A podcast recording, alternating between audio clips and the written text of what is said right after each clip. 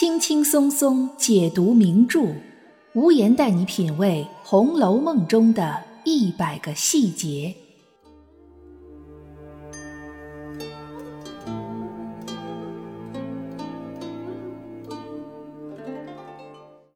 品读细节之美，发现别样红楼。大家好，我是暗夜无言，欢迎您收听原创节目《红楼梦》中的一百个细节。《红楼梦》中历来有一段无头公案，让众多红学爱好者扰攘不休，各抒己见。这就是导致晴雯、芳官、四儿被撵出去的那个怡红院的告密者究竟是谁呢？最大的嫌疑人自然是怡红院的首席大丫头袭人，就连宝玉都曾经怀疑过她。很多红楼读者也都认定告密者就是袭人，并因此十分反感他。事实真的是这样吗？今天我们就从几个细节来共同探讨一下这个问题。曹雪芹在创作袭人这个人物形象的时候琢磨很多，前八十回里，袭人完全可以称得上是出场次数最多、戏份最重的丫头。从这个角度来看，曹雪芹对袭人这个人物是有所偏爱的。但是偏爱归偏爱，曹雪芹作为一位以真实性而著称的作家，他笔下的人物没有一个是完美无缺、毫无缺点的，袭人自然也不例外。袭人温柔和顺、体贴周到，把贾宝玉照顾得无微不至，把怡红院管理得井然有序。这些都是他身上的优点，但是袭人并不是贾府的家生奴才，她原本是自由之身，因为家境贫寒，父亲又重病，才被母亲和兄长卖进了贾府。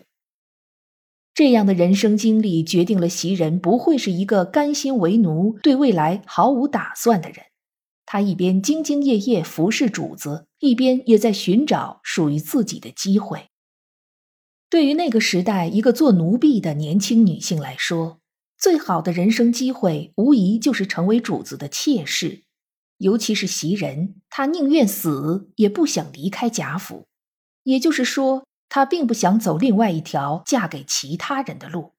所以，在她面前，其实就只剩下了一条出头之路，那就是成为贾宝玉的妾室。可能有些听友会有疑问。说袭人那么温柔和顺，真的会有这样的人生追求吗？有的。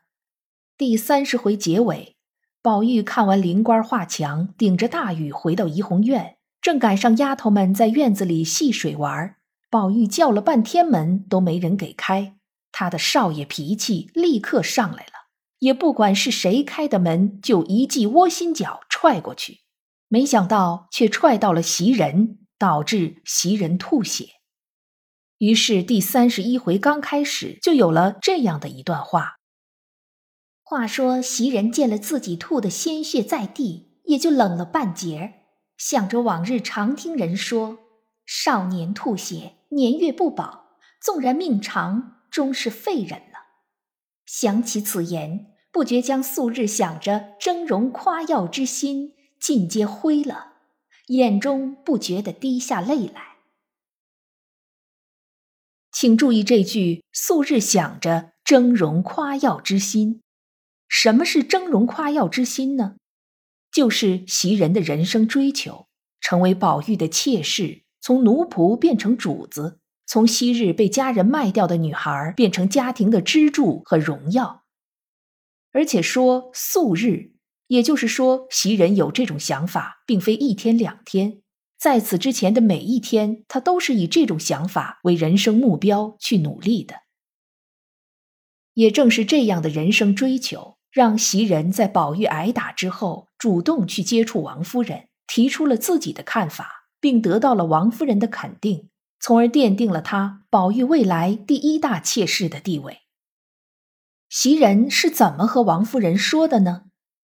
他说道：“如今二爷也大了，里头姑娘们也大了，况且林姑娘、宝姑娘又是两姨姑表姊妹。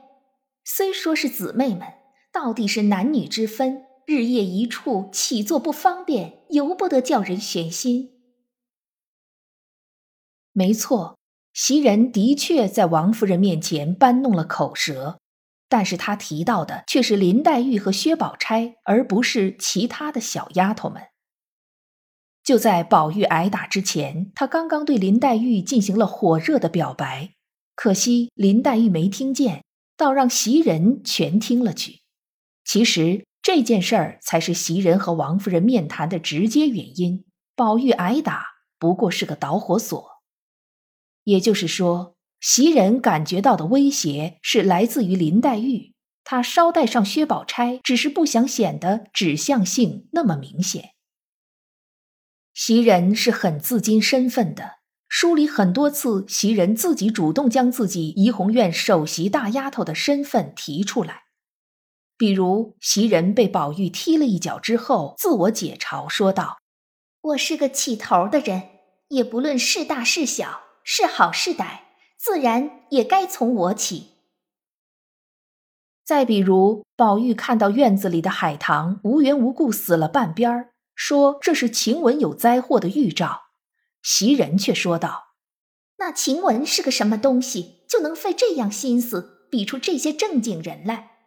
还有一说，他总好也越不过我的次序去，就是这海棠也该先来比我，也还轮不到他。”可见，在袭人心里，他压根儿没把晴雯当成可以和他平起平坐的竞争对手。既然都没把晴雯瞧在眼里，那么像芳官、四儿之流的小丫头，袭人自然更是不会过于在意。他觉得这些人凭他们再怎么伶俐，都绝对不会超过他在怡红院的地位和在宝玉心中的重要性。就算这些小丫头们再怎么作妖，都比不上宝玉和黛玉之间的感情，那么让袭人日夜担心。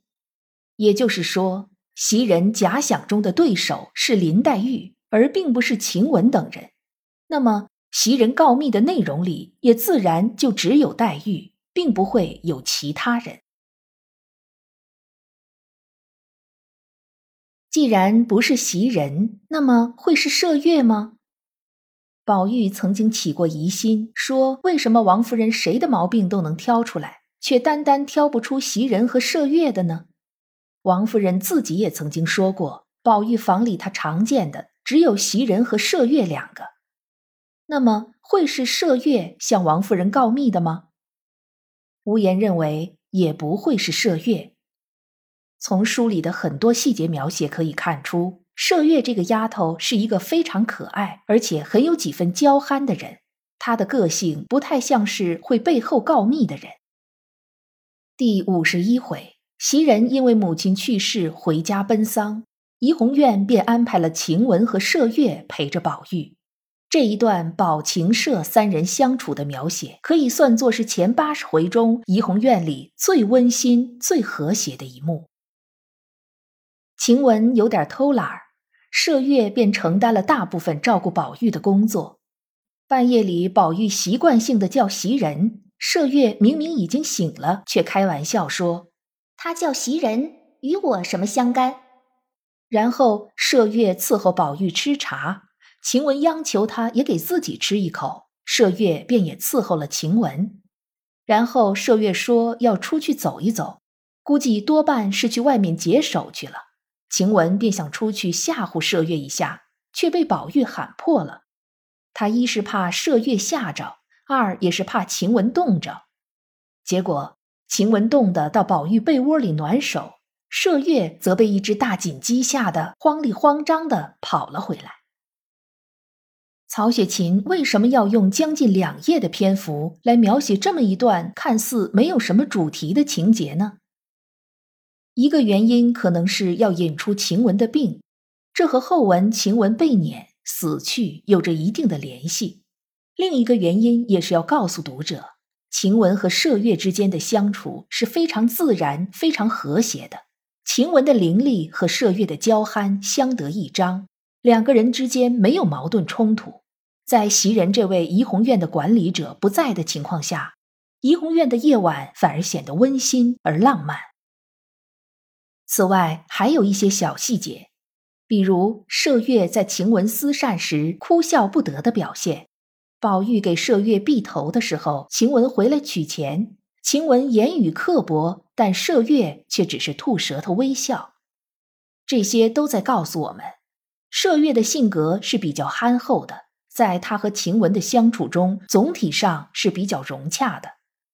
可以说，麝月身上有着袭人的优点。但他却没有袭人那样的人生追求，这就让他的个性显得更加的圆融，也就让他不会将怡红院的丫头们当成对手和敌人，因此他也就没有告密的动机。既然不是袭人，也不是麝月，那么这个告密者又会是谁呢？会是宝玉的奶娘李嬷嬷吗？李嬷嬷虽然嘴有点碎。但他也不会是告密者，理由很简单，也很直接。李嬷嬷最看不上的怡红院丫头，不是别人，正是袭人。李嬷嬷曾经大骂袭人装狐妹子哄宝玉，还说谁不是袭人拿下马来的？我都知道那些事儿。可见李嬷嬷如果是告密者的话，那么她第一个要告的人恐怕就是袭人，而不是那些无关紧要的小丫头。到这里，有听友可能要说了：也许这个所谓的告密者不过是曹雪芹的一个虚笔，应该没有具体的指向。但其实，曹雪芹通过很多细节向我们一点点透露出这个告密者的身份。无言认为，他应该就是怡红院的二等丫头秋纹。为什么是秋纹呢？主要有三个间接证据。第一，秋纹这个人嫉妒心很重。第二十四回，小红不过是给宝玉倒了一回茶，秋纹看到了，就这样骂小红：“没脸面的下流东西！正经叫你催水去，你说有事儿，倒叫我们去，你可做这个巧宗？一里一里的，这不上来了？难道我们倒跟不上你吗？你也拿那镜子照照，配递茶递水不配？”难道我们倒跟不上你吗？这句话应该是秋纹真正的心声。恐怕在秋纹心里，像芳官、四儿这样的丫头根本是不如她的，却能得到宝玉的青睐，这让他心里极不平衡。第二，秋纹这个人对于身份地位这些事情是很敏感的。秋纹伺候宝玉洗手，发现水凉了。正好有个老婆子拎着热水路过，小丫头就管老婆子要热水，老婆子不给，说这是贾母的水。结果秋纹说道：“你这么大年纪也没见识，谁不知是老太太的？要不着的就敢要了。”可见秋纹仗着自己是宝玉的丫头，说话的底气很足，语气也很不善。倘若换成袭人、麝月的话，就绝对不会这样说。